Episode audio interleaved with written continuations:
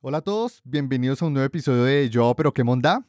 Hoy vamos a hablar de mi despido. Soy una cifra más en los despidos en tech y quiero abrir la conversación con Arturo y Cangreja porque pues yo ya tengo experiencia en ser despedido. O sea, esa es mi tercera vez. Les voy a contar así rápidamente como lo que iba aprendiendo y cómo me he ido preparando.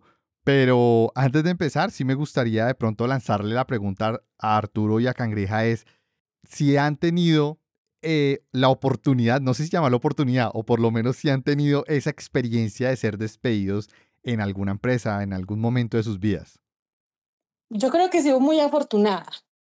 Solo me han despedido una vez. Fue mm, mi primer trabajo y mi primer despido. Ay, fue horrible. Fue horrible porque mm, estaba a punto de cumplir 30 años y tenía mm, muchos proyectos eh, pendientes, eh, muchas proyecciones en ese momento y con 15 días de anticipación antes de mi cumpleaños me dicen que no me iban a renovar el contrato. Eh, yo creo que ha sido como la llorada más, más grande que he tenido. pero, pero no, pues fue, fue duro en su momento, me deprimió mucho porque pues uno, primero, primero es, es, es algo deshumanizante porque no piensan, juegan con los sentimientos de uno y más cuando uno está con, con un contrato por prestación de servicios. Que te dicen, sí, sí, sí, te vamos a renovar, sí, sí, sí, te renovamos y lo mantienen a uno así durante un tiempo. Les empiezan, le, le empiezan a uno a pedir informes y cuando terminan a uno de, de pedirle los informes y uno ya ha entregado como todo el avance eh, o el know-how que uno ha creado en esa empresa, le dicen a uno, bueno, muchas gracias, hasta aquí eh, llega tu colaboración, espero que te vaya muy bien, bye bye. y queda como uno, what? Pero, pero yo creo que por más duro que uno pueda tener esa situación, eh, si uno es bueno de, de, verdad en su trabajo y en lo que hace, se puede recuperar pronto. O puede ser una buena oportunidad para replantearse muchas cosas. Muy buen punto. Ya vamos para allá, Cangreja, ya vamos para allá. ¿Y Arturo? Sí, mira, a mí ya me tocó en el 2008. No sé si se recuerden que por allá, por ese año, hubo una, una crisis muy fuerte en Estados Unidos. Eh, tuvo que llegar Obama y pedir un préstamo enorme para poder rescatar la economía. Entonces, muchas de las compañías, yo en ese tiempo vivía en Monterrey, muchas de las compañías de software se vieron afectadas y yo sufrí mi primer y único despido hasta el momento. Eh, afortunadamente, cuando empecé yo a ver que, que esto se estaba poniendo feo, yo empecé a buscar trabajo, entonces realmente solo estuve como tres semanas sin trabajar eh, antes de, de, de, volverme a reincorporar. Eh, ¿Qué saqué malo de y bueno de eso? Bueno, malo que, que durante mucho tiempo yo estuve insistiendo en que a mí se me pusiera como un empleado formal porque me tenían en la informalidad, así tal cual. Y esa es una de las, de las cosas que tú vas uh, sufriendo en tus primeros trabajos. Y al final de cuentas, cuando me despidieron, pues me fui sin finiquito, me fui sin un montón de cosas que me tenían que haber tocado la compañía cerró, el, el, dueño desapareció, este, y luego eso terminó en un problema mayúsculo con, con, los socios, porque creo que hasta unos terminaron en la cárcel, o sea, mal, mal estuvo.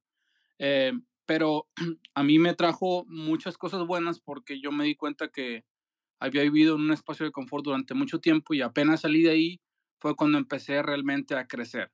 Este, si quieres ese tema lo podemos tocar más adelante, eh, pero solo quería comentar que sí, a mí también me ha tocado uh, vivir los despidos y creo que la parte más importante que saqué de, de ser despedido es, es eh, aprender a manejar la cuestión emocional cuando tienes una frustración de ese tipo y poder eh, después ya como, como líder de equipo utilizar esa experiencia para, para ayudar a mis compañeros que, que, que sufrieron un despido y que estaban en mi supervisión.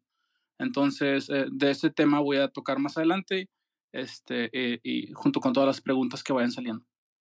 Genial, genial, Arturo. Sí, hay algo importante y es que los despidos suceden y son parte de la vida profesional. Eh, si no te ha tocado un despido, las personas que nos están escuchando aquí, les va a tocar en algún momento de su vida. Ojalá no les toque, ojalá que sean de esas personas afortunadas que pueden llegar a la pensión en muchos años y que nunca hayan pasado por ese proceso. Eh, pero desde mi perspectiva es hasta una muy buena experiencia.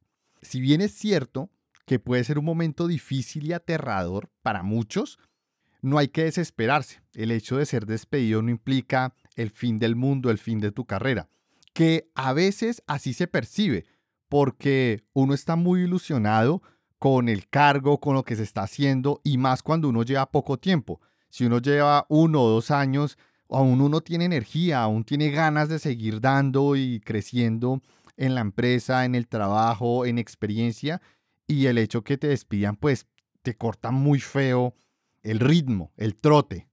Entonces lo que vamos a hacer en esta sesión es que les voy a contar primero eh, mis experiencias, de pronto detalles así, eh, muy generales, dos experiencias, bueno, las tres experiencias que tuve de despidos y han sido en empresas grandes. Entonces, la primera experiencia fue en Microsoft. En Microsoft a mí me despidieron.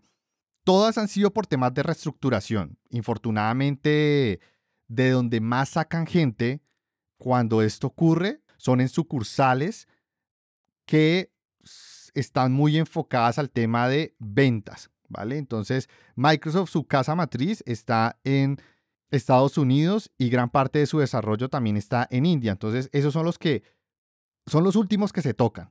Y el resto que se toca, pues todo el resto de, regiones. Normalmente empiezan con las más, eh, entre comillas, pequeñas, que son África y América Latina luego sigue Asia, luego sigue Europa y por último América del Norte. Entonces, ese es como el, el orden y la mayoría de multinacionales lo hacen de esa manera. Entonces, mi primer despido fue en Microsoft. Eso fue grave porque al, al igual que Arturo, al igual que Cangreja, el primero pega durísimo porque primero uno no está preparado ni psicológicamente ni financieramente de ninguna forma uno está preparado, ni legalmente, porque hay muchas cosas que ocurren en ese momento que afortunadamente para mí, a diferencia de, Arturo, eh, sí han actuado de manera responsable legalmente por ser multinacionales, no les, no les, no está bien para ellos tener una mala imagen tampoco con sus empleados porque pues sería peor, entonces por ese lado bien. Entonces el primero fue con Microsoft, tenía deudas, no me había preparado financieramente, era mi primer despido, mi, mi primer trabajo, eh, ahí llevaba, había crecido, ahí llevaba casi cinco años, y bueno, ocurrió eh, y, de, nuevo fue por temas de estructuración. El segundo, el segundo fue en IBM. En IBM sí yo sabía de entrada que iba a ser un área nueva y que había una alta probabilidad de ser despedido. Pero yo en mi mente, cuando esto pasa, cuando se crean nuevas, nuevos espacios para vendedores, para áreas de conocimiento en Latinoamérica y sobre todo en Colombia, cuando se crean nuevos equipos en este tipo de empresas, normalmente se les da dos o tres años de maduración. Si eso no se da, en dos años se muta, se mezcla, se combina con otros grupos, bueno, etc.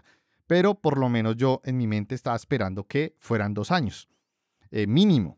Y de esa manera pues me organicé financieramente porque el sueldo en ese momento pues no era tan alto eh, como, como el último que tuve y me organicé financieramente para dos años. El problema fue que al año despedido se reestructuró IBM, tuvieron muchísimos cambios que aún se siguen notando bastante hoy en día, siguen haciendo cambios brutales porque pues es una empresa muy grande y muy vieja y hacer esos cambios si no los hacen fuertes y rápido pues no van a poderse adaptar al mercado. Entonces infortunadamente caí ahí, eh, en ese psicológicamente no me dio tan duro, financieramente me volvió a dar duro porque ya vivía con mi esposa y pues ahí fue, fue difícil.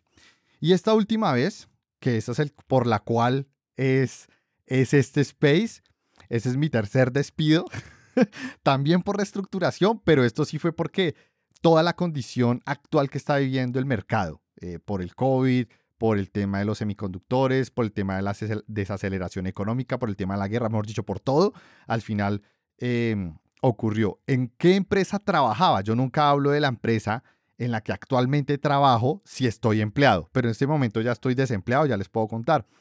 Bueno, yo creo que más de uno ya sabía eh, o lo habían notado. Yo trabajaba en Oracle. Listo, es un fabricante de software y es consultora también. Entonces, yo en esto que hacía, todo el tema de, de consultoría desde la perspectiva de arquitectura en procesos de venta. ¿Listo? Ese, ese era mi foco. Eh, debía conocer bien Oracle, debía conocer bien la competencia, AWS, Azure, ayudaba a procesos dentro de otras empresas para integrar procesos de Oracle dentro de procesos de la competencia, porque pues nosotros no fuimos los primeros en llegar, entonces debíamos trabajar también con otras tecnologías eh, que también tenía el cliente para diseñar dichas arquitecturas, para que fueran compatibles o poderse integrar con la parte de Oracle. Bueno, ese era mi, mi trabajo. Eh, no inicié con eso, inicié con otras, eh, con otras labores cuando entré a Oracle eh, hace seis años, llevaba seis años en Oracle. Entonces, este último, mm, primero, psicológicamente no estoy tan afectado. Si afecta, siempre va a afectar, así sea un poquitico, siempre te va a afectar. Segundo, la parte financiera no me afecta porque en este momento no tengo deudas, la indemnización y todo lo que me van a dar por retirarme de la empresa, por haberme retirado, bueno, no voluntariamente, sino la empresa me retira de, la, de ellos, de, su nómina, y por esa razón, pues me dan una indemnización, y esa indemnización me va a dar para vivir por lo menos, si, si, si quiero ser un poco eh, derrochador, posiblemente seis meses, si me voy de austeridad y juicioso así a rajatabla, eh, como hicimos en Colombia, pues puedo de pronto estirar la plata 12 meses, es decir, hasta enero de 2024. Entonces es buen dinero, es buen dinero, eh, pero es, siempre no deja de ser un golpe eh, que, esto ocurra. Y ahora sí pasemos a qué hacer, ¿sí? Porque pues ustedes están acá aparte de, de, del chisme, de que por qué me sacaron, todo. Eh, que les acabo de contar. Finalmente, pues nada del otro mundo es la situación que estábamos viviendo. Eh, pero ahora sí, el, ¿qué hacer después de que a uno lo despidan? Entonces yo aquí tengo tres puntos importantes que considero que son los más transversales y los que hay que tomar en cuenta. Entonces el primero, ahora sí para abrir la discusión aquí con, con Arturo y con Cangreja, entonces los voy a leer acá.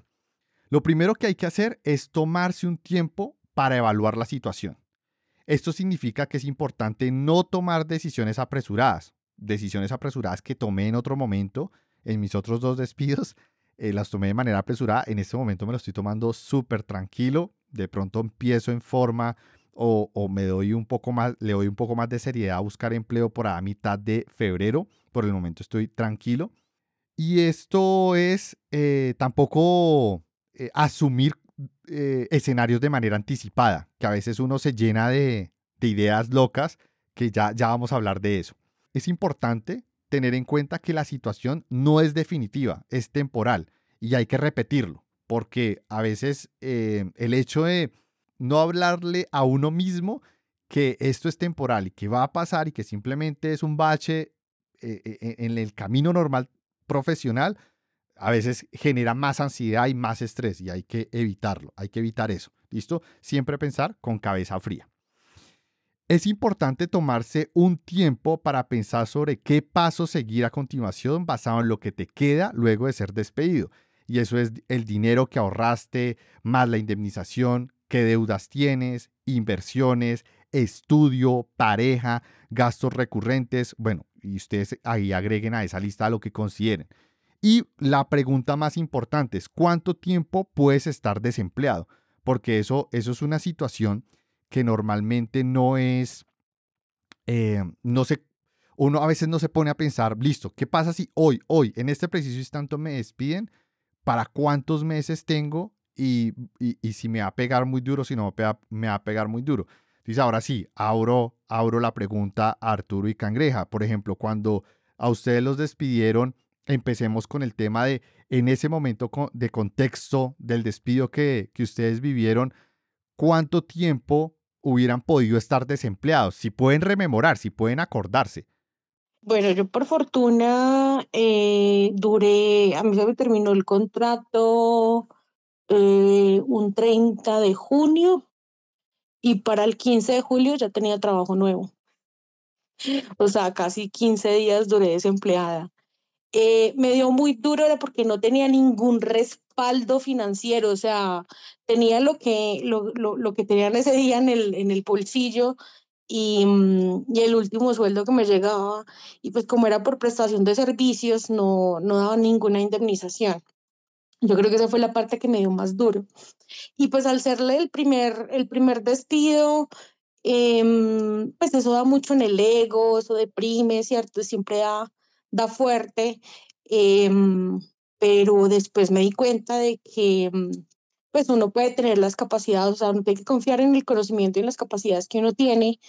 Y me puse a buscar trabajo de nuevo y más o menos como a los 15, 20 días inicié eh, un nuevo trabajo totalmente diferente al que tenía, o sea, no era ni siquiera eh, la misma línea, era algo que en ese momento mm, apenas estaba hablando, que empecé como tester Cuba y, y todavía no se tenían como muy claro cuáles eran las, las habilidades y conocimientos técnicos que, que debería tener un Cuba.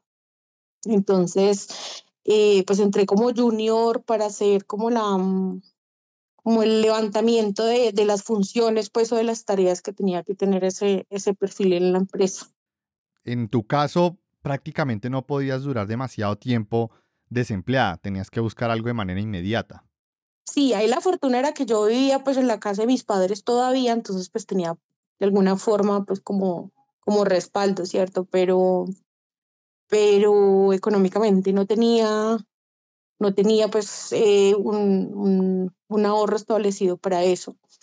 Eh, ahora que recuerdo la segunda vez que me pasó, eso fue en, en otro contrato como por prestación de servicios.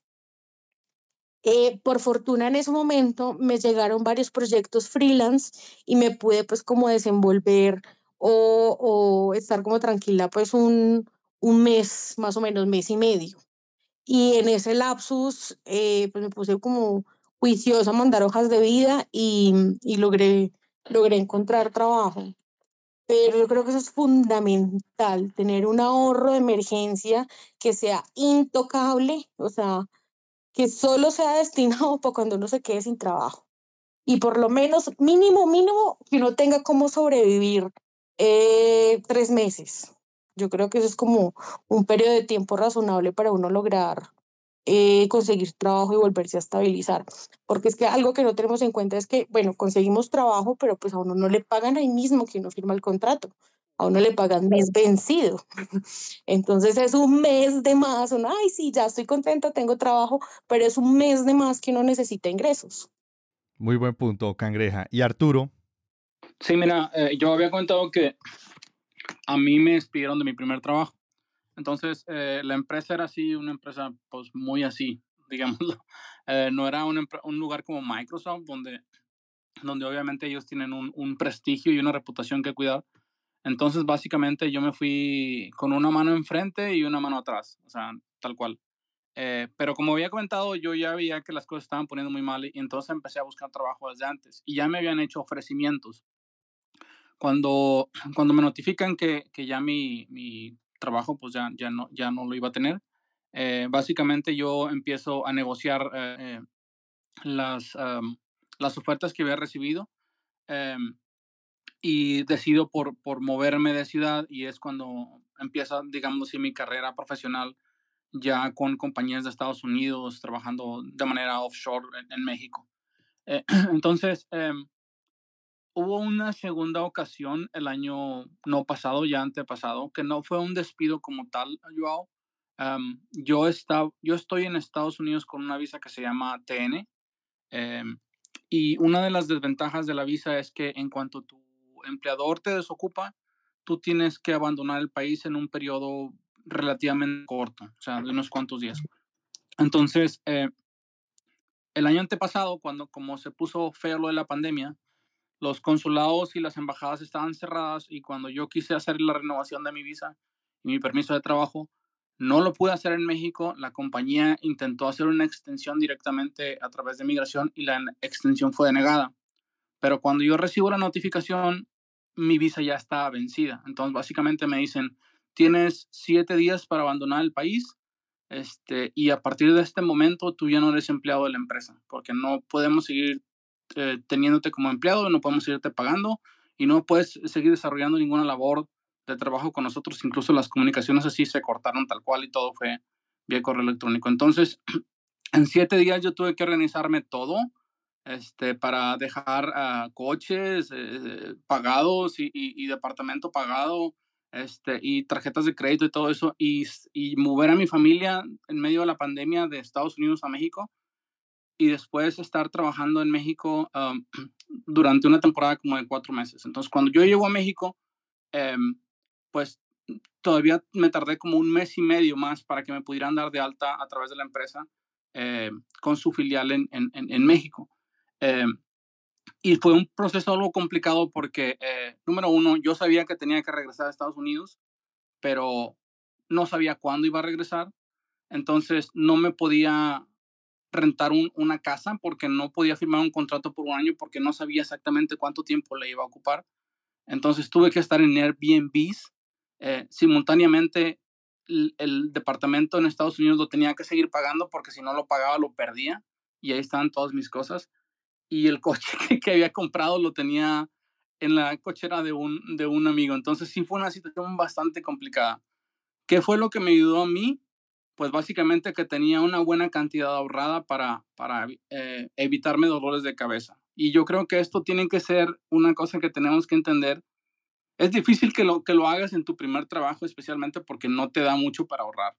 Eh, pero necesitamos hacernos a la idea de que, al menos en este momento, cuando las cosas están complicadas, eh, suena suficientemente inteligente dejar todas las finanzas en orden y no esperar a que las cosas pasen.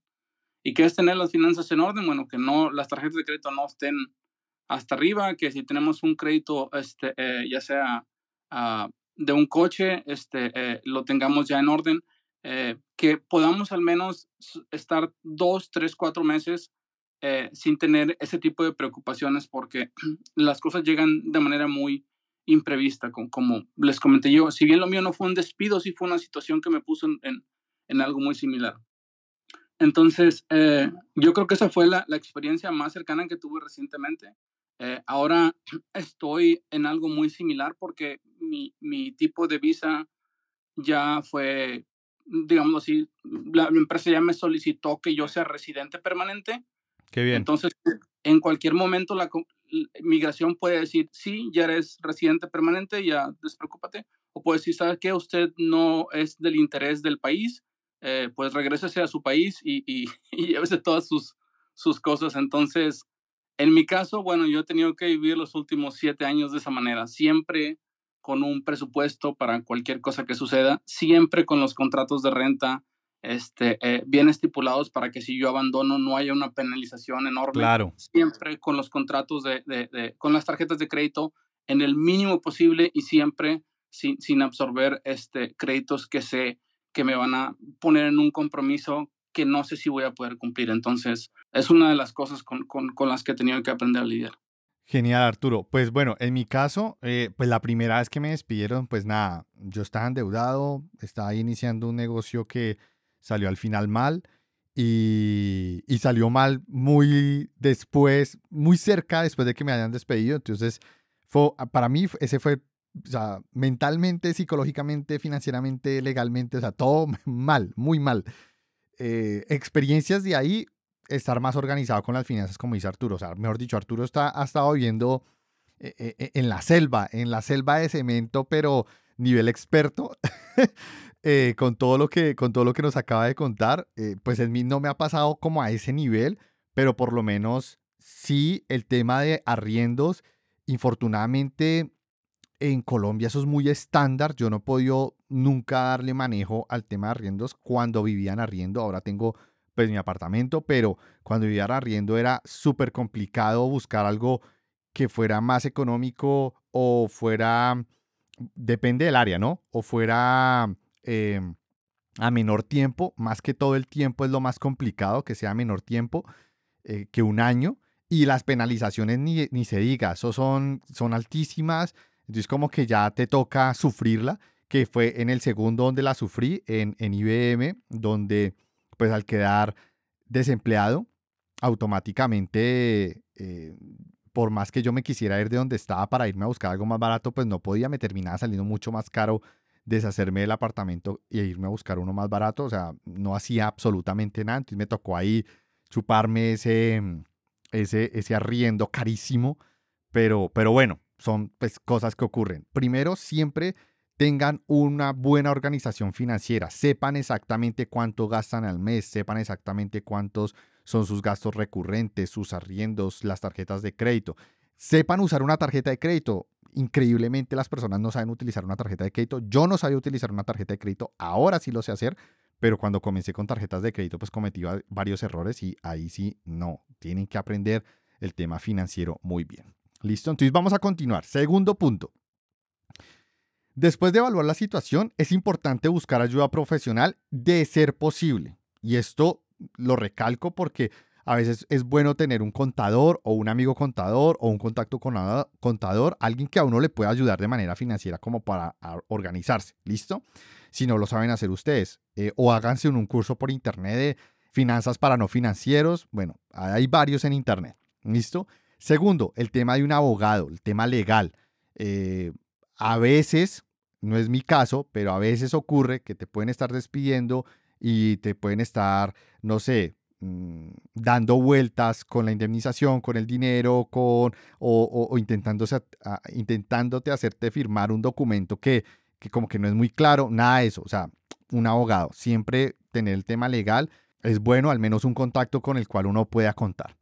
Y el tercero es alguien profesional en salud mental, porque en mi caso, la primera vez que me, que me despidieron, eh, pues pegó durísimo psicológicamente, me derrumbé, todo se vino encima, deudas, todo, me quería esconder, me quería irme, que no quería que nadie me encontrara, porque finalmente es algo, es algo complicado, es algo complicado tener eh, algo así, en estar en una situación de ese estilo, porque te afecta demasiado, te afecta demasiado psicológicamente y a veces eso hasta te llega a afectar en cómo te relacionas con tus padres, con tu pareja, con tus amigos, porque es una situación, es una situación de bastante estrés, de bastante incertidumbre emocional, psicológica, y que eh, cuando no tienes experiencia y no tienes un buen manejo de tus emociones, que la primera vez que me pasó estaba recién en mis 20 y, pues nada, me dio, me dio durísimo, ¿listo?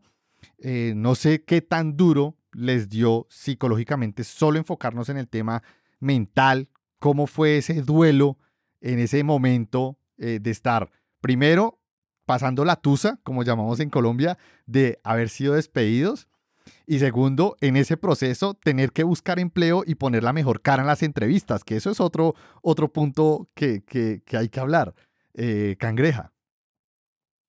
Es horrible, es horrible porque uno mentalmente queda totalmente destruido, uno dice, no, yo no valgo nada, yo no sé nada, yo no sirvo para nada. Eh, y llegar a una entrevista y hacer todo lo opuesto, de decir por qué eres bueno, porque porque te eh, eres eh, el más apto para el puesto, cuáles son tus mejores habilidades, cuando uno en este momento ni siquiera las ve ni las siente es, uy, es bastante complejo. Yo creo que es fundamental, como tú dices, si uno tiene la posibilidad de, de, de, buscar terapia psicológica para tener un apoyo un poco más profesional, sería eh, lo ideal. Pero también es importante uno em, en esos casos activar las redes de apoyo. Em, tener esos amigos cercanos que lo estén a uno alentando, la familia, la pareja, eh, que le, digan a uno constantemente o le repitan a uno constantemente em, cuáles son sus capacidades, cuáles son sus talentos, para que uno tenga como esa fuerza, em, como esa valentía de poderse enfrentar a las, a las entrevistas con la mejor cara para pues, poder eh, cambiar pues como esa situación, ¿cierto? Uno, yo creo que uno en la vida las situaciones duras, eh, uno no debe evadir esos malos sentimientos, uno los tiene que vivir, si es necesario, húndase, pero no se quede ahí. O sea, desahóguese, em, pero llega un momento en que uno tiene que reaccionar y tomar acción para, para cambiar la situación. Ahí es donde uno tiene que salir con su mejor cara para, para conseguir eh, convencer a los demás de, de, que es apto pues, para, para el trabajo que uno se está postulando. Pero en tu caso, que tú cuando fuiste despedida tardaste 20 días y lograste conseguir otro empleo. ¿Cómo fue? No sé si lo recuerdes, porque a veces uno como que no, no, no piensa en ello muy seguido, pero ¿cómo fue en ese momento estar en una entrevista que se supone que uno debe ir con la mejor actitud, pero también estar mentalmente pensando en todo lo que ocurrió y cómo poner esa buena cara frente al entrevistador? Bueno, en ese en, en, el, en la primera vez que, que, me echaron, o sea, o que no me renovaron el contrato, fue muy duro, fue muy duro porque pues como es la primera vez, uno siempre, las primeras veces siempre dan duro. Eh, como te digo, por fortuna, la red de apoyo que yo tenía en ese momento, mi pareja, mi familia, eh, fueron muy comprensivos y, me, dieron como esas energías y esa fuerza para, para empezar a, a, buscar trabajo de una manera eh, exhaustiva.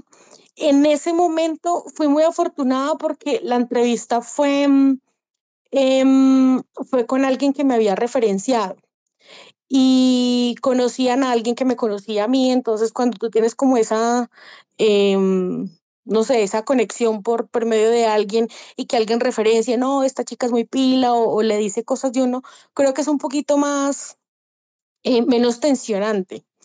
Eh, la segunda vez, la segunda vez que me pasó, estaba un poco más tranquila porque el trabajo en el que estaba eh, no me gustaba, entonces a pesar pues de, de, de que fue pues muy abrupto y, a última hora y y me desestabilizó pues como muchos proyectos que tenía.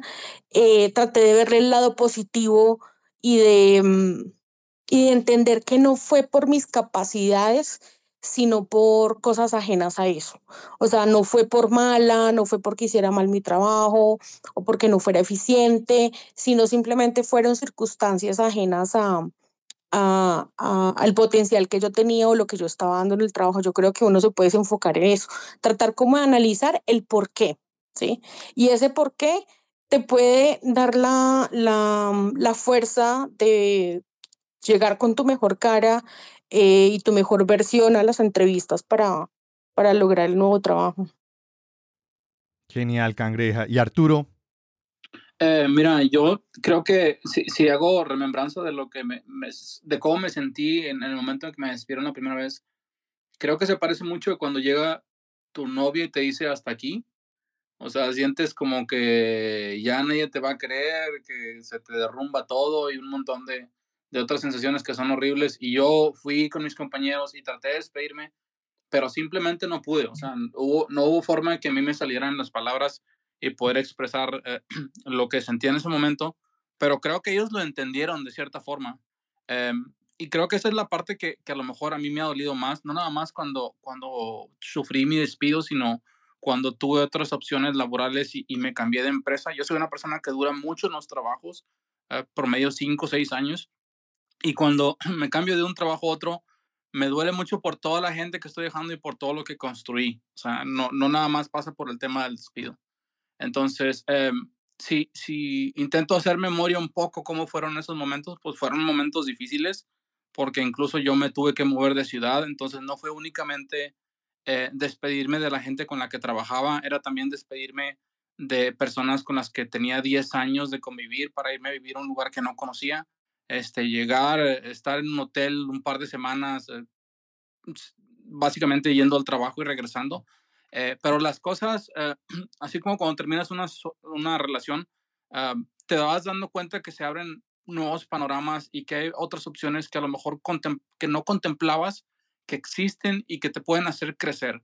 Este, y en mi caso, cuando yo me muevo a esta otra ciudad donde no conocía a nadie, la empresa me manda a, trabajar y a capacitarme en, Silicon Valley y es cuando empiezo yo a conocer todo lo, que realmente implicaba todo esto del mundo tech, este, las, las eh, empresas grandes de tecnología, software allá y todo ese tipo de cosas que en mi vida yo imaginé que iba a llegar a ver. Entonces, eh, yo le, le, les quiero transmitir este mensaje a las personas que están pasando por un momento difícil. Sí es muy duro que te despidan, sí es muy duro tener que eh, des, eh, hacerte la idea de que, de que ya no vas a regresar al mismo lugar al que fuiste durante bastante tiempo, pero siempre va a haber algo mejor a, lo que puedes aspirar. Eh, una cosa que yo sí quiero ser bien conciso es que cuando yo perdí mi empleo y cuando empecé a negociar, hubo quienes, hubo empresas que por esa situación de que yo ya no estaba empleado, quisieron negociar mi sueldo a la baja. Es decir, me, me quisieron hacer sentir como que, bueno, usted acaba de ser despedido, usted ya no tiene un empleo, su, su salario su último salario no puede ser la base en, conforme a la que nosotros podemos hacerle un ofrecimiento porque usted ya no tiene un trabajo. Y, y yo no me moví de ahí de, de, de mis pretensiones. Entonces, eh, tampoco que no, no, no, se dejen en ese sentido. Si alguien nos quiere hacer eh, sentir que por esa situación estar desempleado, eh, su, su, expectativa salarial debe ser menos o algo por el estilo, no, no va por ahí. sigan viendo, sigan buscando y eventualmente va a aparecer una empresa que sí valore todo lo que pueden aportar. Claro, no falta la empresa ahí, como se dice en Colombia, abeja, para pa ver cómo puede contratar un buen profesional con buena experiencia, pero un costo irrisorio. Sí, puede, puede llegarse a presentar ese, ese escenario y es bueno, muy bueno ese consejo, Arturo. Voy a subir a Juanca, una persona aquí que me acaba de, de solicitar el, el micrófono. A ver, para que comparta su pregunta o su experiencia o su opinión. Juanca, adelante. Sí, bueno, gracias. Bueno, primero gracias por el space. Está súper interesante el tema. Yo quiero compartir algunas cosas. Eh, la primera es que tenemos también que ser muy proactivos pensando en que a cualquiera nos puede pasar. Y esto va tanto a nivel personal como a los que les interesan, también eh, siendo, siendo mm, activos políticamente, ¿sí? Buscando personas que desde la implementación de nuevas políticas puedan ayudar más a los trabajadores, porque estamos en escenarios donde muy comúnmente el empleador le exige al trabajador unos tiempos de preaviso cuando se va a retirar algunas veces sometido a sanciones en su liquidación si no aviso con suficiente anticipación, pero lamentablemente cuando a uno lo van a despedir, eh, a uno le avisan con dos minutos de anticipación, ¿sí? Le dicen, estás despedido y ya inmediato recoge todo.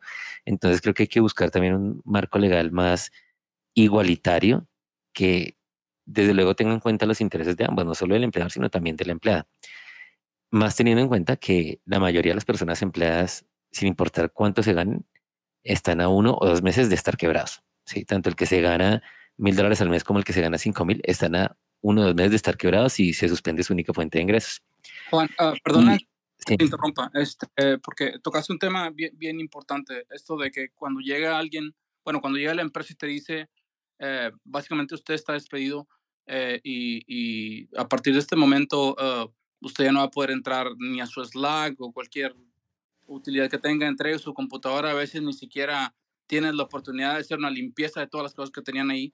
Entonces, te comparto yo algo que, que, me tocó a la mala aprender y una es que, eh, por ejemplo, mi equipo de cómputo solo tiene cosas del trabajo, la, la, computadora que me asignó, no la oficina.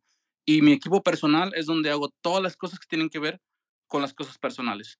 Y lo segundo es que tengo siempre este, esto en la cabeza de que yo soy un empleado que pueden despedir en cualquier momento. Entonces, cualquier día que, que voy a trabajar, este, no me siento con esa, bueno, no digamos tranquilidad, pero me siento como soy, es como si un día más estuviera colaborando y sabiendo que eso se va a terminar en cualquier momento. Y lo último que te quería comentar es que, eh, por ejemplo, yo que vivo en Estados Unidos, en este momento, en este país, la mayoría de los trabajos no, no tienen ninguna cláusula que incluya a, este, em, una, un finiquito por liquidación. Es decir, que cuando la empresa te despide, te despide y no tiene ningún compromiso financiero contigo.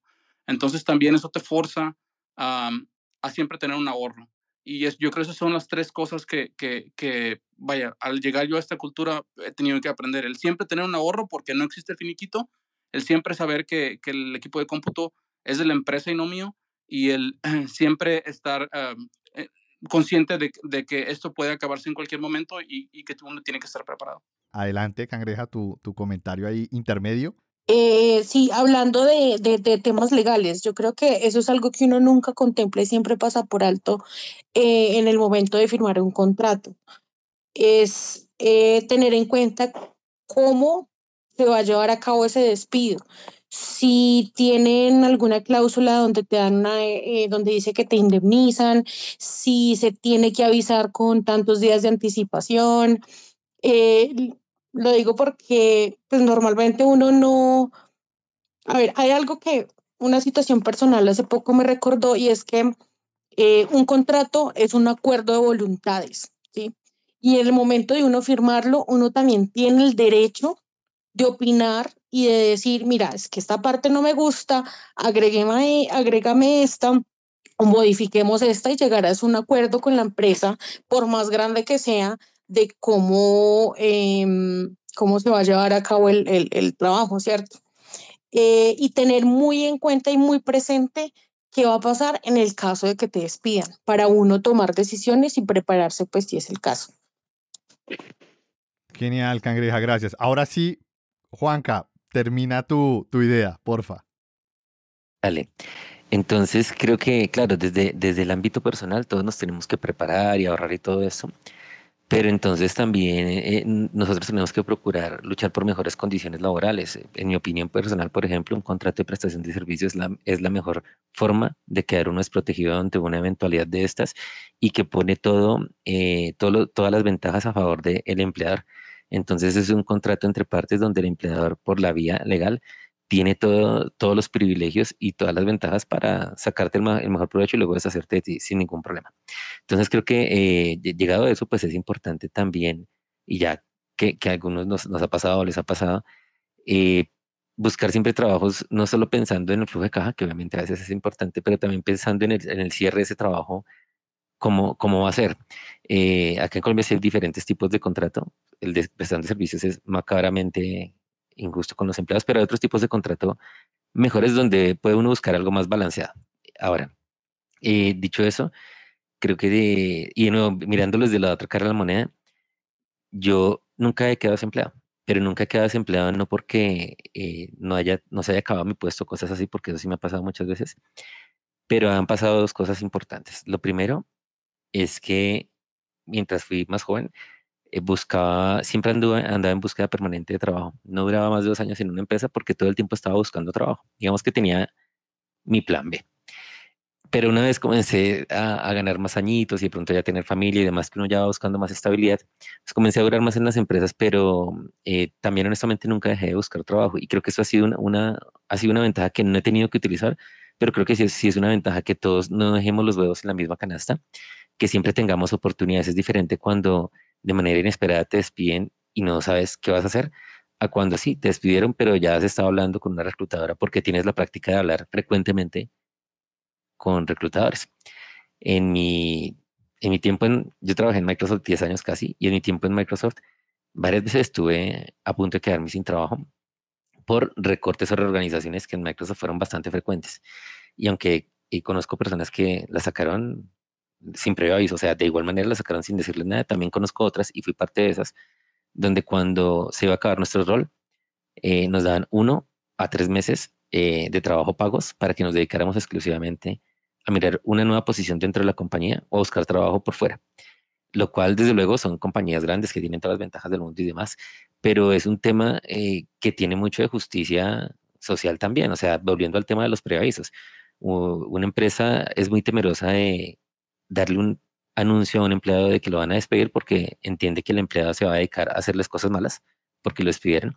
Pero otra aproximación que es válida a nivel cultural es que la empresa simplemente te diga, te voy a pagar este mes, ya no tienes de pronto acceso a nada, pero durante este mes que te voy a pagar al final del mes, eh, dedícate a, a buscar una nueva posición. Entonces también creo que el tema cultural a nuestras empresas les falta mucho y para que ese tema cultural se dé, necesariamente sí tenemos que ser muy proactivos forzando la implementación de políticas más equitativas para todos. Y bueno, ya con eso cierro simplemente diciendo que también tenemos que todos aprender a pensar más proactivamente, a siempre tener nuestro, acá en Colombia podemos decirlo así para otras situaciones, pero sí a tener nuestro arrocito en bajo, cosa que seamos que el poder siga en nuestras manos, ¿cierto? Que, que sea más fácil que nosotros cambiemos de puesto a que nos despidan y eventualmente, pues, si nos despiden, tener algo ya charladito ayudaría bastante. Gracias. Genial, Juanca. Muchas gracias ahí por, por la intervención. Y vamos a continuar con el último punto y es ser realistas. Muchas veces mm, no nos damos cuenta o sencillamente, no es que no nos demos cuenta, creo que no queremos darnos cuenta queremos decir, esto nunca me va a pasar a mí. El problema es que eventualmente les va a pasar y es que en ese momento en que queden en una situación de, de no tener trabajo por un despido, como dijo Juanca, muchas veces normalmente las personas tienen gasolina para uno o dos meses luego de estar despedidos. En mi caso, pues yo no, yo tengo para seis meses y eso siendo derrochador, tengo para 12 meses si me voy de austeridad, si me voy de, de ahorrador así extremo. Eh, bueno, no tan extremo, pero sí siendo muy, muy mesurado con mis gastos, puedo estar 12 meses fácil de aquí a enero del 2024, relajado.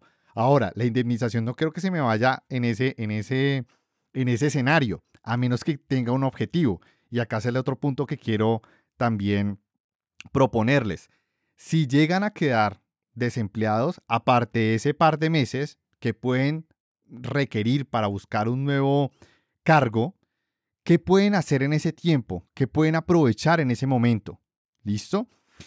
En mi caso, actualmente, y ya por la experiencia, en este caso, yo ya tengo paga una maestría, voy a comenzarla en marzo, estoy haciendo unos preliminares y estoy súper relajado, ahora voy a tener un boconón de tiempo. Esa maestría empieza en marzo y la termino en marzo de 2024, lo cual pues me da estar un año completo sin, sin trabajar, pues me la puedo jugar solamente para la maestría. Pero tampoco quiero que todo el dinero se vaya en, en este plan. También quiero que si, si voy a irme por este plan, algo más aparte del estudio quiero sacar. Y es, soy creador de contenido, pero podría de pronto dedicarme este año a lograr ese, ese, ese objetivo de crear más contenido más estructurado, de mayor valor para todos ustedes y tendría todo el tiempo y la capacidad para hacerlo, porque pues ya todo, ustedes se dieron cuenta mi setup para hacer los streaming, el espacio, el tiempo, todo ya lo tengo, mejor dicho, o sea, estoy en, la, en, en yo creo que en la mejor escenario no podía haber caído, como dicen por ahí, caí parado. Entonces, es un, es un tema que también es importante. No sé, por ejemplo, si Arturo Cangreja en el momento, eh, de pronto, en el momento que fueron despedidos, ustedes aprovecharon eh, en estudiar algo o sacarle más allá de eh, rápidamente buscar empleo, de obtener algo más en ese espacio de tiempo? Pues en mi caso, por las dos veces fueron, pues estaba todavía como muy, muy mm, chiquita en ese aspecto. Em, la verdad, mi única angustia en ese momento era conseguir plata para poder pagar eh, eh, mis cosas. Yo creo que la segunda vez me tomé las cosas un poco con más calma porque pues no era la primera vez, no se siente uno como tan, no le afecta a uno tanto emocionalmente y, mm, y, aproveché ese momento para, mm, para terminar unos proyectos o ponerle pues como el 100% de mi atención a un proyecto que tenía pues en ese momento, ¿cierto? Y eso me ayudó pues como a entretenerme en otra cosa. Eh, el año pasado y este año eh, con la empresa que yo, yo trabajaba, yo trabajaba para las Naciones Unidas, para la CEPAL, eh, como consultora, entonces a mí me tocaba, por cada año de trabajo yo solo podía trabajar nueve y tenía que digámoslo así, tener unas vacaciones forzosas durante tres meses. Eh, pues obviamente me organizaba económicamente para poder eh, estar tranquila esos tres meses, pero en esos, en esos dos momentos que me tocó, lo utilicé eh, para viajar, para descansar y para um, enfocarme como en esas cosas que quería aprender a hacer, eh, tecnologías que tenía como pendientes por, por revisar y que quería aprender porque no me daba el tiempo para hacerlo durante el trabajo. Entonces me dediqué fue eso y casualmente en uno de esos breaks, eh, antes de, de, volver a retomar el trabajo, eh, me ofrecieron pues una mejor, un mejor puesto en otra empresa. Entonces, como estaba mayor preparada, tenía pues conocimientos frescos en, en, en otros temas, me ayudó a, mm, hacer como esa transición un poco más, más fácil. Pero yo creo que es fundamental, es uno enfocarse, si tiene la, si tiene la capacidad de, de, sobrevivir un par de meses sin tener que, que buscar trabajo, yo creería que sería fundamental uno poderse enfocar en estudiar y en aprender pues como esas, esas, eh, esas cosas que uno siempre ha querido aprender, pero que no le ha dado el tiempo para, para uno hacerlo. Sí, muy buen punto, Cangreja. Y lo bueno es que hay muchos cursos que ahora están estructurados de una forma que uno los puede orar rápido y ya con la experiencia que uno ya tiene con otras tecnologías, facilita ese consumo de información. Y si uno puede dedicar un par de semanas, créanme que esos cursos que a veces le ponen 80 horas de estudio, pero si uno se da la tarea de hacerlo juicioso, juiciosa y aprovechar ese tiempo, y yo sé que a veces en ese momento de haber estado despedido, pues tienes un montón de cosas en la cabeza, también te ayuda a despejarte un poco, a pensar un poco más en que aún tienes ese, ese talento, aún tienes esas capacidades de aprender y que así como estás estudiando y estás aprendiendo algo más en ese preciso instante de duelo, por decirlo de alguna forma, también tienes la oportunidad de conseguir algo mejor eh, próximamente. ¿Listo? Yo creo que es, es, muy buen punto, Cangreja. Y Arturo. Sí, mira, em, bueno, me voy a ir parte por parte. Um, habían mencionado el tema de lo cultural, entonces en mi caso, como mi posición es tengo que lidiar con personas de, muchos diferentes países, me toca aprender la parte cultural de cada uno de ellos. Eh, y, es una cosa muy rara porque, por ejemplo, las personas que trabajan en, en, India tienen que notificar su despido, perdón, su, renuncia o, o, o, les tienes que notificar que, que fueron despedidos y después de eso tienen que seguir trabajando todavía dos meses. Entonces es, es bien extraño para mí que, que a veces llega uno de, de, de mi, uno de mis, los miembros de mi equipo de trabajo eh, renuncia y luego todavía tengo que seguir trabajando dos meses con la misma persona y yo me siento muy, muy, muy raro porque eh, pues es alguien que evidentemente eh, ya no tiene un interés en seguir formando parte de, esa empresa, al menos no en, en, en, durante ese tiempo, pero tiene que seguir siendo así. Y en el caso de Estados Unidos, básicamente tú cuando renuncias o cuando te despiden, en ese momento eh, te cortan todos los servicios y, y, dejas de tener acceso a todos um, los recursos de la empresa. Entonces, eh, pues sí tienes que aprender a manejar los dos, los, dos tipos de, de, forma cultural de trabajar. Eh, una cosa que yo le recomendaría mucho a las personas que estamos en Latinoamérica es que aprendamos a manejar la incertidumbre. O sea, a través de la incertidumbre se han creado muchísimas compañías, o sea, a personas que han sido despedidas un día de un trabajo, eh, tomaron lo que pudieron ahorrar más lo que pudieron uh, finiquitarles, crearon un negocio y ese negocio empezó a crecer y al paso del tiempo empezó a generar empleo. Eh, y este eh, ciclo de, de, de, crear trabajo, perder trabajo, se ha venido repitiendo durante mucho tiempo. Por eso yo te comentaba, yo que veía que a lo mejor en dos, tres años esto se va a volver a recuperar porque mucha de la gente que se quedó sin trabajo va a emprender, va a generar más empleo y va a requerir más personal eh, como este, eh, esta, esta curva de arriba y abajo que va repitiéndose todo el tiempo. Y en ese sentido también me gustaría que no le pusiéramos un estigma a los contratos de prestaciones de servicio. O sea, los contratos de prestaciones de servicio pueden ser un, un arma muy favorable que puede jugar a tu favor cuando tú empiezas una empresa. ¿Por qué? Porque tienes un, un um, presupuesto muy reducido y hay un montón de personas que necesitan emplearse y tú puedes utilizar ese tipo de esquema laboral para um, reclutar personal sin tener este, eh, eh, esta preocupación todo el tiempo de qué va a pasar si tu empresa no funciona y te quedas endeudado con todos tus empleados. Entonces, las tres cosas que quería mencionar. Eh, ¿Me puedes eh, repetir exactamente cuál fue la pregunta? Porque eh, eso era lo que iba a abordar al final. Eh, es el aprendizaje, ¿verdad? ¿Qué, ¿Qué, hacer cuando uno se queda sin trabajo? Exacto. en mi caso, mira, yo tengo la, la, la, costumbre, no sé, si, no, sé si, no sé si sea buena o mala, de no esperarme a quedarme sin trabajo para intentar insertarme en el mercado nuevamente. Yo lo que hago básicamente es cada año, cuando empieza el año, veo que, qué tipo de empresa es la empresa en la que a mí me gustaría trabajar si yo me cambiara de empleo ese año, ver qué es lo que está solicitando esa empresa, ver si esa inversión de tiempo eh, la puedo alinear a los objetivos de la empresa en la que estoy trabajando y así matar uh, tres pájaros de un tiro, que es básicamente yo me actualizo para poder en determinado momento aplicar a una empresa que a mí me gustaría trabajar.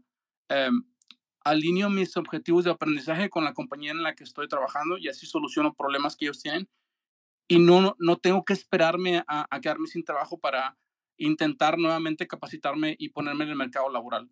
Em, en este sentido, yo sí quiero ser bien estricto y decirles y recomendarles que no, en mi caso, yo creo que no hay nada mejor que tú alinees tu estrategia de aprendizaje con los objetivos de la empresa, porque muchas veces, muchas veces aparecen cosas y opciones de, tecnologías para aprender que uno les invierte tiempo, que se quedan ahí y que después, bueno, básicamente se queda como tiempo perdido, que no, que no pudiste llevar a la implementación. Entonces, nada mejor que, que tú puedas invertir tiempo en aprender algo que realmente vas a utilizar. Este, y en mi caso también, pues como te comenté, han sido únicamente periodos de dos, tres semanas entre un trabajo y otro. Y para cuando terminé un, un empleo, pues básicamente ya tenía ofertas de otro empleo. Entonces, eh, bueno, pues las personas que están pasando ahorita este momento difícil, eh, espero yo que, que, tengan ah, elaborado bien su currículum, que estén actualizados, eh, que puedan buscar otras opciones y, lo que se les desea es que puedan insertarse en el mercado laboral lo antes posible. Genial, Arturo. Muchísimas gracias. Voy a empezar con las preguntas del chat. Acá hay una pregunta, dice, con esta ola de despidos por la recesión económica que se avecina, ¿se mantiene la demanda de personal en el área de, tecnología? Yo no sé qué tanta demanda fue antes y, y qué tantas ahora. Veo es que eh, sí hubo un momento como que se desaceleró. Sí lo sentí porque por las, la cantidad de ofertas que a veces uno puede llegar a ver en LinkedIn u otro tipo de plataformas como que sí se vio reducida, pero ya se está reactivando de nuevo. Entonces, no, la verdad no tengo datos o no tengo una estadística como para poder responder a esa pregunta, si realmente se está desacelerando. No sé si Arturo Cangrejan de pronto tengan información al respecto. Información así en cifras, la verdad no, pero sí, mm, sí sentí lo mismo que tú dices. Em, por ejemplo, el, el año pasado, después de mitad de año, me llegaban muchas ofertas por LinkedIn y al finalizar el año como que eh, se ha venido reduciendo bastante y este comienzo de año también ha sido como, como bastante silencioso en ese aspecto pero otra vez ya están empezando como a aparecer esas, esas, esas vacantes o, o, esas comunicaciones pues directas con los reclutadores. No sé si sea más por mi área, eso era una de las cosas que yo quería como, como tocar porque eh, veo que está muy enfocado en la parte de los despidos en las grandes empresas, em, en la parte de desarrollo como tal de software. Eh, yo siento que en, la, en el área mía, que es el desarrollo web y, y de aplicaciones móviles, eh, de hecho han aumentado y se ha, se ha visto que necesitan, eh, pues se ha, aumentado la, la, como la demanda de mm, las ofertas, perdón, de, de personal y de, y de, y de programadores. Yo no sé si, si aplique lo mismo para las otras áreas, pero sí creo que estas, como estos despidos o esta crisis de, de, de, de, los trabajos en, en TI eh, se puede estar presentando de manera como sectorizada por ciertas áreas y por ciertos eh, nichos de, de conocimiento. Sí, buen punto, Cangreja. Yo la verdad, pues como tal, así a nivel general, hay una sensación, pero es algo muy subjetivo. Yo creo que ahí no, no tengo forma de, dar un, valor específico, eh, así como tú. Es cuestión más de feeling que hemos sentido, pero tener valores como tal para decirte sí o no por esto que X porcentaje es mayor o menor a X o Y porcentaje, la verdad no. Arturo. Sí, lo que quería comentar es que eh, lo que vivimos eh, los años anteriores fue un boom de, de, compañías que estuvieron básicamente viviendo de, del tema de las inversiones, las rondas de inversiones. Entonces, mucho de lo que estuvimos construyendo se construyó a través de gente que le metió de su plata a los productos y a, los, a las empresas. Y ahora vamos a entrar en un periodo en el cual ya no vamos a estar construyendo mucho, sino vamos a estar tratando de convencer al mercado de que em, utilice lo que se construyó, digámoslo así. Entonces, estos próximos años van vamos a ver mucho que eh, va a haber mucho tipo de reclutamiento en el cual eh, la gente que está más metida en el área de las ventas, la gente que está más metida en el área de las finanzas, ah, en el marketing va a ser más solicitada. ¿Por qué? Porque hay productos que ya se construyeron y necesitan eh, no solo salir al mercado, pero también ser adoptados por, por el consumidor. si va a seguir creciendo la demanda de ingenieros, bueno, eso nunca se ha parado. Eh, pero no, creo que vayamos a ver los mismos números en el corto tiempo que hemos estado viendo, porque fueron números ridículamente grandes. Eh, se le pagaba a personas que venían con una formación de algunos cuantos meses, como si hubieran cursado muchos años de, de, eh, de, experiencia laboral. Entonces, a lo mejor ese tipo de cosas ya no los vamos a ver.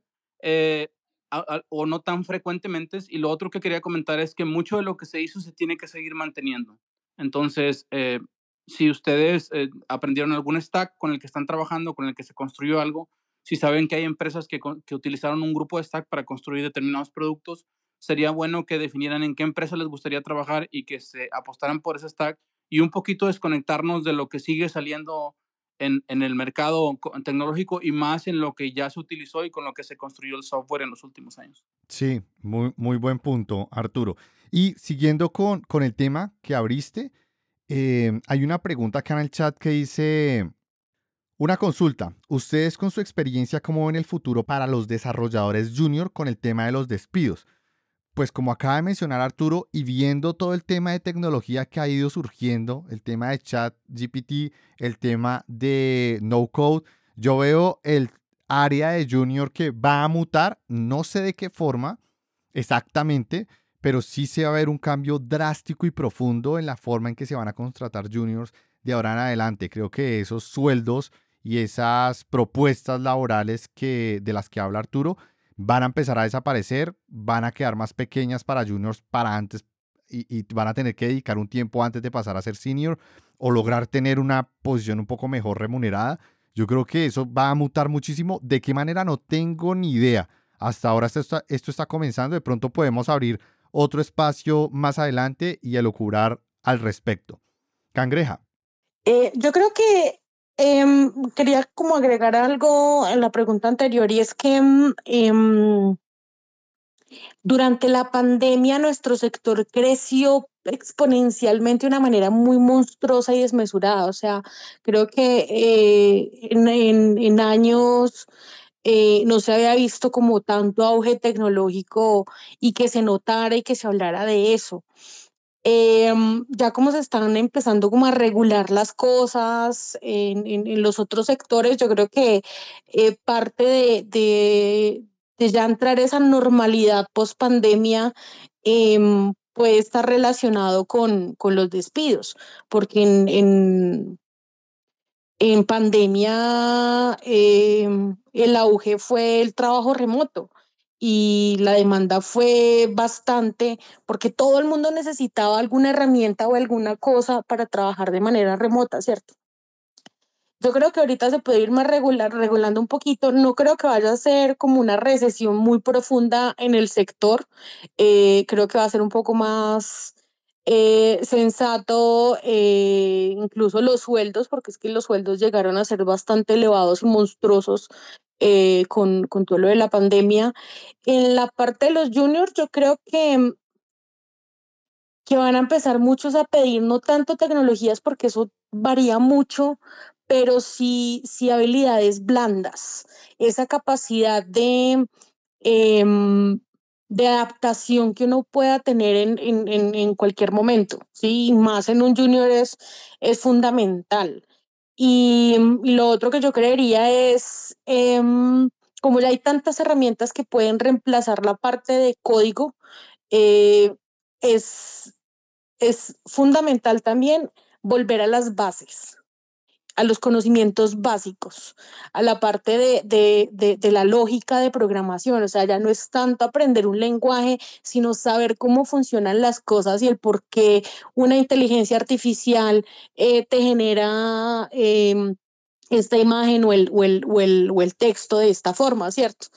Em, yo creo que va a ir avanzando y se van a fortalecer es más, cada vez más las habilidades blandas y los fundamentos que tengamos como programadores o como ingenieros. Genial, Cangreja. Y ya para ir cerrando, le doy la palabra a Arturo. Solo quería comentar una cosa con el, con el tema de, de, la inteligencia artificial y todo esto.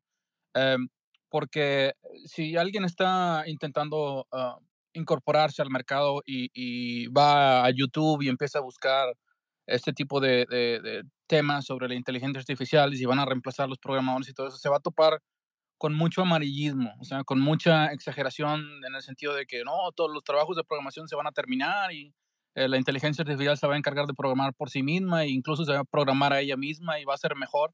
Eh, yo me lo tomaría un poquito más relajado todo eso porque hay que recordar también que muchos de los temas que se mueven en la industria de tecnología eh, se mueven en base a la exageración. Este, al final de cuentas, la inteligencia artificial lo que hace es, es, ir a consumir la información que los mismos programadores están poniendo disponible en Internet para construir cualquier tipo de solución de manera automática.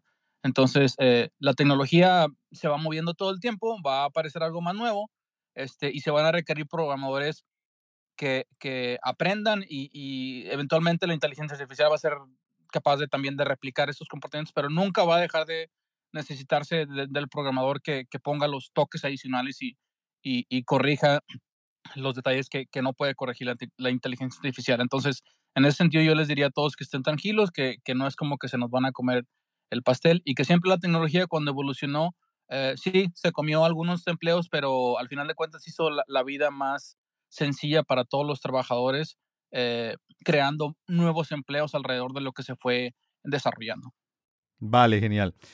Listo, yo creo que ya para concluir, primero, siempre revisen bien el contexto en el cual ocurre el despido. Estén revisando sus finanzas, su salud mental, eh, estén revisando el tema legal. Mm, muchas veces no le damos tanta importancia a alguna de las tres y a la que más importancia se le termina dando es al tema financiero. Ese es uno, es importante, pero para mí no es el más importante. Es bueno que lo tengan en cuenta, pero para mí el que sí o sí deben prestar atención es el tema de salud mental, eh, porque es un golpe fuerte y a veces uno se puede derrumbar y buscar empleo con esa actitud. E, e, el, empleador lo va a percibir y de pronto uno no puede estar respondiendo mal las, las preguntas o no de la mejor forma. Bueno, puede ser una cadena de malos eventos. ¿Listo?